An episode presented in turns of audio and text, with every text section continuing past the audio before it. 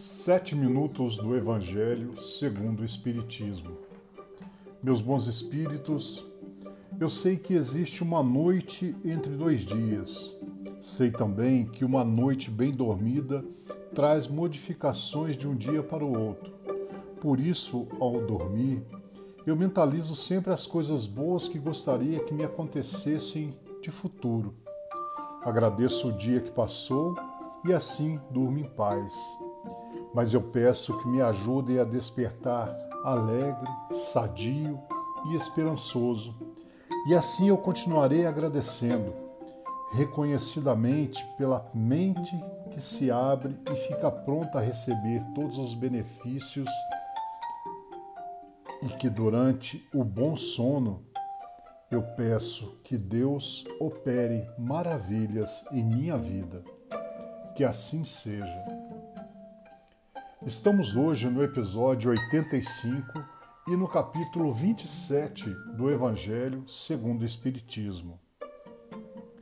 A não eternidade das penas não implica a negação de uma penalidade temporária, porque Deus, na sua justiça, não pode confundir o bem e o mal. Ora, negar, nesse caso, a eficácia da prece seria negar a eficácia da consolação do encorajamento e dos bons conselhos. Seria negar a força que se aure na assistência moral daqueles que nos querem bem. Outros se fundamentam numa razão mais especiosa, a imutabilidade dos decretos divinos. Deus, dizem eles, não pode mudar as suas decisões a pedido de suas criaturas. Sem isso, nada seria estável no mundo. O homem, pois, nada tem a pedir a Deus, não tem senão que se submeter e adorá-lo. Há nessa ideia uma falsa aplicação da imortalidade da lei divina, ou melhor, ignorância da lei no que concerne à penalidade futura. Essa lei é revelada pelos Espíritos do Senhor. Hoje que o homem está maduro, para compreender o que, na fé, está conforme ou contrário aos atributos divinos. Segundo o dogma da eternidade absoluta das penas, ao culpado não se tem em conta seus remorsos e seu arrependimento.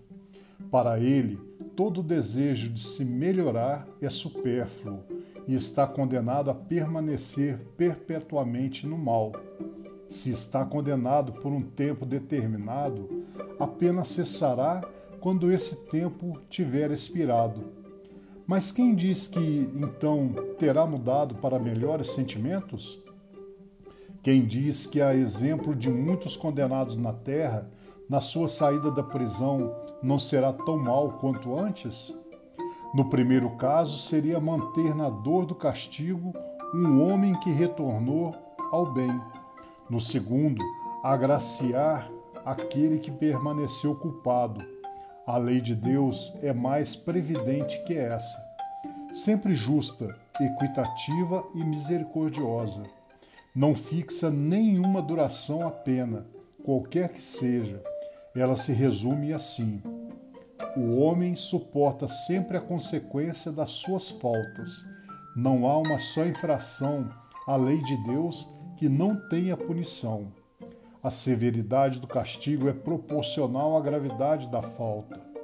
A duração do castigo para qualquer falta é indeterminada e está subordinada ao arrependimento do culpado e seu retorno ao bem. A pena dura tanto quanto a obstinação do mal, e seria perpétua se a obstinação fosse perpétua. De curta duração se o arrependimento chega logo. Desde que o culpado clame por misericórdia, Deus o ouve e lhe envia esperança. Mas o simples remorso do mal não basta, pois é preciso a reparação. Por isso, o culpado é submetido a novas provas, nas quais pode sempre, por sua vontade, fazer o bem em reparação ao que fez. O homem é assim, constantemente, o árbitro de sua própria sorte, podendo abreviar seu suplício ou prolongá-lo indefinidamente. Sua felicidade ou sua infelicidade depende da sua vontade de fazer o bem. Tal é a lei, lei imutável e conforme a bondade e a justiça de Deus. O espírito culpado e infeliz pode, assim, sempre salvar-se a si mesmo. A lei de Deus lhe diz em que condições pode fazê-lo. Frequentemente, o que lhe falta é a vontade, a força, a coragem.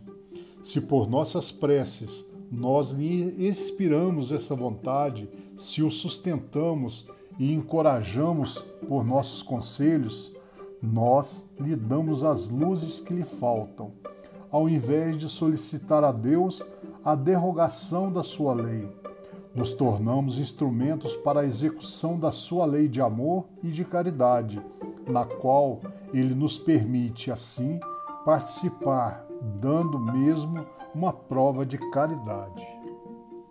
E para nossa reflexão, eu tenho que aprenda hoje a magia da crença, alimentando no espírito somente pensamentos positivos. Modifique seus hábitos mentais para crer, ao invés de descrer. Aprenda a esperar e não duvidar. Procedendo assim, trará a graça que deseja para o reino das possibilidades. Mentalize agora. Deus não precisa de tempo e nunca se atrasa. Com Ele, todas as coisas são possíveis. Deus não precisa de tempo e nunca se atrasa. Com Ele, todas as coisas são possíveis. Eu desejo, em nome de toda a falange espiritual, agora reunidos a cada um de nós, que direcionem sempre a nossa caminhada diária. Em nome de nosso Senhor Jesus Cristo, que assim seja.